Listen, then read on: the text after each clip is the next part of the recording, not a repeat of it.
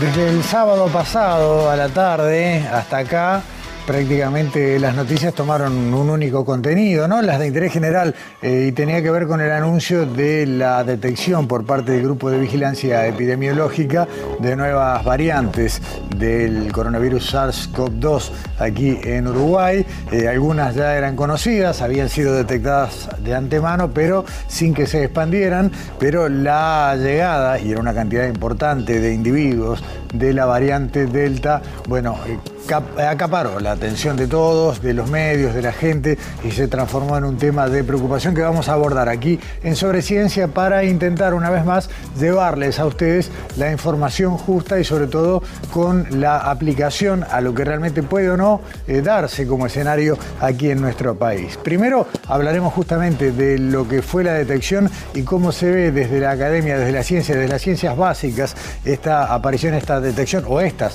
detecciones. Le agradecemos mucho muchísimo una vez más a quien nos acompañó en el primer programa de Sobre Ciencia, ¿eh? la viróloga Pilar Moreno. ¿Cómo estás, Pilar? Buenas noches.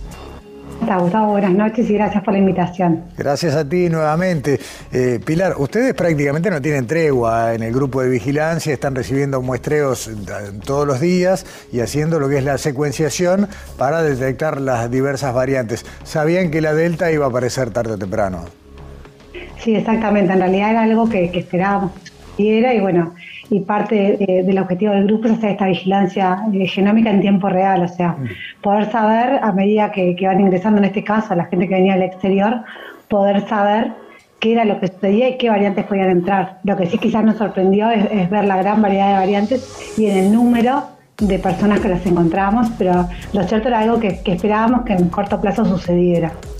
Eh, está bueno aclarar que eh, las variantes están las que no generan ningún tipo de atención especial, después están las de interés y las de cuidado, no me, no me acuerdo la expresión exacta, pero digamos las que, las que tienen un peligro potencial. Exacto. Eh, están las variantes de preocupación que son las que mencionabas. En realidad, básicamente, el virus eh, muta como parte de, su naturaleza, o sea, parte de la naturaleza está a mutar. No es que muta para ser mejor, simplemente muta. En este proceso de mutación se generan variantes que probablemente sean defectuosas por esas mutaciones y se extingan. Otras mutaciones al virus no le causan nada significativo, sigue como está. Y algunas otras variantes le pueden dar alguna ventaja, como por ejemplo ser, ser más transmisible. En ese caso, cuando alguna mutación parece conferirle alguna capacidad extra al virus, hablamos de variantes de interés, porque suponemos que puede tenerla, pero no lo tenemos aún probado. En el caso cuando nosotros podemos eh, eventualmente confirmar que esas variantes tienen un potencial diferente, o sea, son más transmisibles, generan mayor letalidad, o sea, son más patogénicas, o pueden evadir mejor todo lo que es la respuesta inmune generada por las vacunas, ahí hablamos de lo que son las variantes de preocupación, porque ya sabemos que tienen alguna característica. Y después está lo que son eh, otro tipo de variantes que son de alta consecuencia, que aún no tenemos ninguna, que entrarían las variantes que realmente pueden evadir la respuesta inmune, por ejemplo, generadas por la vacuna. Al día de hoy, en esa categoría, por suerte, no tenemos ninguna variante. Cuando decís no tenemos, eh, perdona Pilar, ¿hablas de Uruguay o hablas de escala global? No, no, no, en, realidad esta es una clasificación de la OMS y al día de hoy no hay ninguna variante reportada como de alta consecuencia. Al día de hoy las vacunas que hay disponibles en el mundo siguen siendo efectivas para las variantes que están circulando. Bien, las cuatro variantes que salieron en la tapa de los diarios del domingo, eh, ¿son todas de preocupación o algunas de interés? Tenemos, en realidad nosotros detectamos la variante alfa, que es la que antiguamente denominábamos como británica, que fue detectada en dos pacientes, pero ya había sido detectada en diciembre y se había contenido exitosamente, el paciente fue confinado, no hubo ningún tipo de transmisión de, de esa variante. Detectamos la variante beta en 14 pacientes y la variante delta en 26. Después tenemos una variante de interés, que es la variante C37, que es andina, que también la detectamos, pero también ya la habíamos detectado anteriormente y no había generado ningún brote de importancia. Bien, la, mm, yo sé que no se usan más, pero ayuda para la memoria, ¿no? La sudafricana y la india, que en definitiva son las dos de preocupación que están, que aparecieron por primera vez en Uruguay. Eh, podemos decir, yo sé que no forma parte de la tarea del grupo, Pilar, pero dentro de lo que es el tiempo de, la toma de muestra hasta que ustedes en definitiva logran esa categorización, eh, ¿da el tiempo como para garantizar que esa persona enferma pueda haber recibido el aislamiento y el cuidado? Cuidado necesario como para evitar contagio?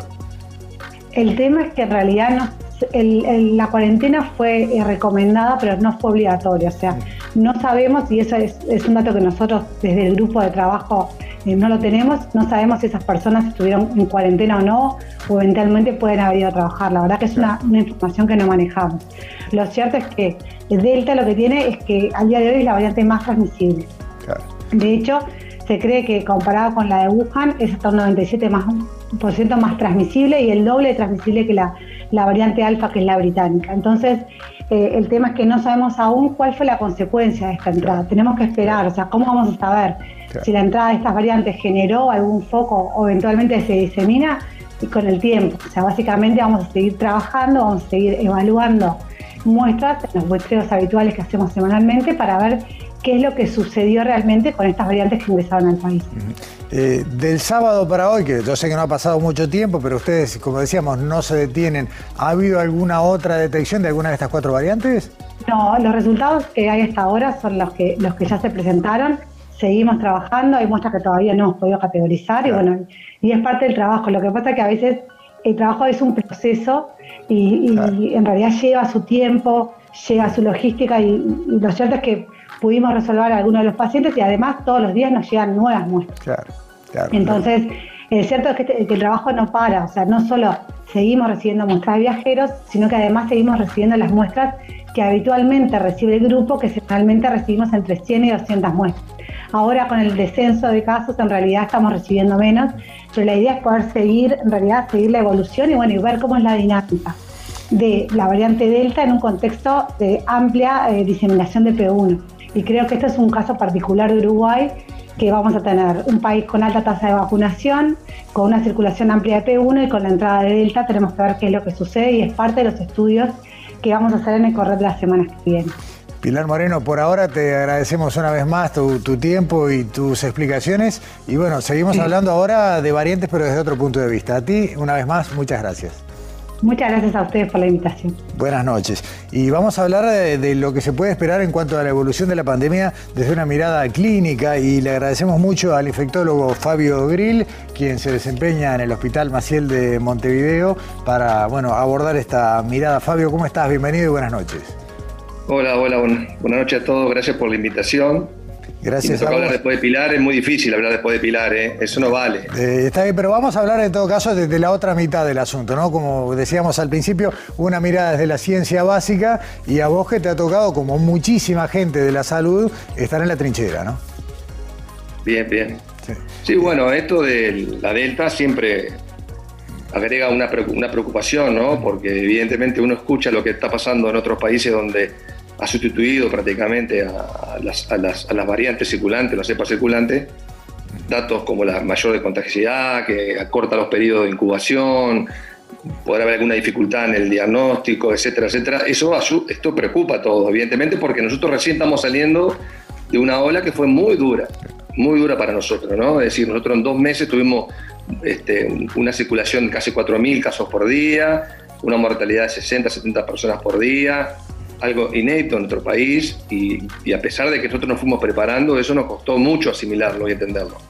Por lo cual, las noticias que vienen de Europa, las últimas, este, hace, hace que nos preocupemos, evidentemente. Pero tenemos que tener ciertas, ciertas connotaciones. Primero, que el Uruguay lo agarra con un grupo de vacunación muy porcentaje, un porcentaje muy alto, ¿no? es decir, con un 60% de la población que ahora, recordemos que la mejor protección para la variante Delta y todas aquellas que van a ir surgiendo, porque esto es aparentemente es imparable hasta que eh, ese virus encuentre su nicho y su persistencia endémica, la mejor vacuna es seguir lavándonos las manos, usar tapabocas y manteniendo distanciamiento. A pesar de que estamos cansados, por, todo el mundo cansado, todo el mundo está diciendo volver al mate, del abrazo y, vemos lo que pasó en Europa ahora con el verano y, queremos salir de vacaciones y volvemos con, todo el mundo enfermo. Es decir, es verdad que es, cansino, cansino, pero la mejor vacuna sigue siendo la misma para Delta y las super virulentas que pueden venir. Por lo cual, ese es el, primer reclamo que tenemos que hacer. ¿eh? Está, Fabio, y, casi en un juego de palabras redondo, ¿no? Pero la mejor vacuna también es la vacuna. Seguro, seguro, todos nosotros este, tenemos que vacunarnos, eh, hay que potenciar más el, plan de vacunación para que más, más personas tengan acceso y, este, que no estén tan encortesados con la agenda, sino que creo que ir a, buscar vacuna, creo que ya están vacunando por diferentes ciudades o gente, empezamos a vacunar a los hospitales, es decir, hay que vacunar a todo el mundo. Esa es la primera la primer también este, medida que si uno mira los números de otros países o nosotros mismos, el impacto que tiene la vacuna es, es tremendo. Es decir, hoy, hoy hay dos cosas con la vacuna que la gente no puede negar. Una es que funcionan y funcionan también Coronavac, en Uruguay ha funcionado Coronavac como Pfizer, que es la que tiene mayor prensa en este momento en el mundo, porque es un mayor número de dosis, por lo menos dada comparativa funcionan y los efectos secundarios, todos los conejillos de India, los chips y las cosas que nos iban, íbamos a tener en las vacunas, no existe. Por lo cual hoy nosotros podemos mirar en forma retrospectiva después de 400 millones de dosis y decir, no es un problema. Por lo cual la, excusa de la experimentación ya no es una excusa válida, la excusa de que la vacuna no funciona, con toda la historia de vacuna y con esta, funcionan y hay que vacunarse y los que no se han vacunado tienen que vacunarse. La mejor manera de, combatir este tipo de, noticias que no queríamos tener. Fabio, vos mencionabas hace un rato los problemas que ha generado esta cepa en Europa eh, y también había alguna diferencia, porque si bien en Europa la vacunación ha sido buena mayoritariamente, eh, aún así en nuestro esquema de vacunación todavía nos da más fortalezas ante esto, ¿no? Totalmente. Entre otras cosas porque Uruguay nos vacunamos de lo que sea y nos vacunamos todos, siempre. Nunca se cuestionó tanto como esta vez. Por lo cual nosotros, yo lo dije en un momento, creo que Uruguay va a estar por encima del 90% vacunado con coronavirus. ¿eh?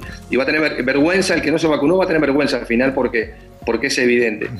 Nosotros, claro, Europa le pasó a una franja etaria donde hizo más estrago este tipo de cepas, donde no estaban inmunizados o, grupos satélites con, una sola dosis. Uruguay viene con un grupo de porcentaje de 20 añeros, de ahí para arriba, con un porcentaje de doble dosis bastante importante, por encima del 50%. Por lo cual, este, eso ayuda mucho, eso va a ayudar mucho. Y en Uruguay, con este paso que dio de vacunar a gente más joven, sin duda está siendo este, un beneficio que lo vamos a sentir en, poco tiempo. En poquitos días se estaría cumpliendo eh, para los primeros eh, gurises, digamos, de la franja de 12 a 19, eh, estarían cumpliendo ya los 15 días de la segunda dosis los primeros vacunados. Con lo cual, si bien nadie tiene una inmunidad plena, estamos empezando a estar del otro lado también. Sí, pero ojo con ese mensaje porque eh, vacunado también no podemos infectar, vacunado también podemos transmitir y, por supuesto el, eh, las variantes van aprovechando, el virus va aprovechando algún nicho para poder ir a producirse. Yo temo, no quiero que nos pase como pasó en otras ciudades, que apareció una variante y se porque aquí se puede conjugar por razones climáticas, genéticas, medioambientales, no sé qué, puede volver a algún problema como pasó en otro lado. Nosotros no estamos excluidos de eso. Por lo cual, este, vacunados todos no significa que ya es fiesta, fiesta, fiesta, sino que tenemos que seguir un poco más, un poco más, un poco más, porque este, fue muy doloroso lo que nos pasó en los dos meses pasados. Fue muy, muy doloroso. A cuidarse, Fabio Grill, creo que ese es el consejo que, una vez más va arriba de la mesa. Eh, lo dijiste muy claramente, vacunados podemos contagiar. Esta nueva variante es altamente contagiosa y no sabemos si ya está empezando a circular. Vino mucha gente de viaje y puede haber alguno que, se haya escapado de los controles. ¿no? Sí, es así, sin duda. Está bien. Eh, Fabio Grill, infectólogo, muchísimas gracias por este ratito. Eh, ojalá que cuando volvamos a conversar estemos eh, ya con, los peligros fuera de la vista. Y bueno, muy amable. Y hablando de la pandemia que quedan ocultas, la resistencia a antibióticos, otras, una cantidad de cosas que son graves, graves, graves como el coronavirus. Está bueno, está bueno, está bueno. Tomamos el guante para la próxima. Gracias, Fabio. Hasta luego. Buenas noches, hasta luego. Vico Uruguay auspicia y hace posible que Sobre Ciencia esté presente en todo el mundo a través de su plataforma de podcast. Este episodio llega a ustedes a través de Vico, al vanguardia y al servicio de la ciencia. www.vico.com.uy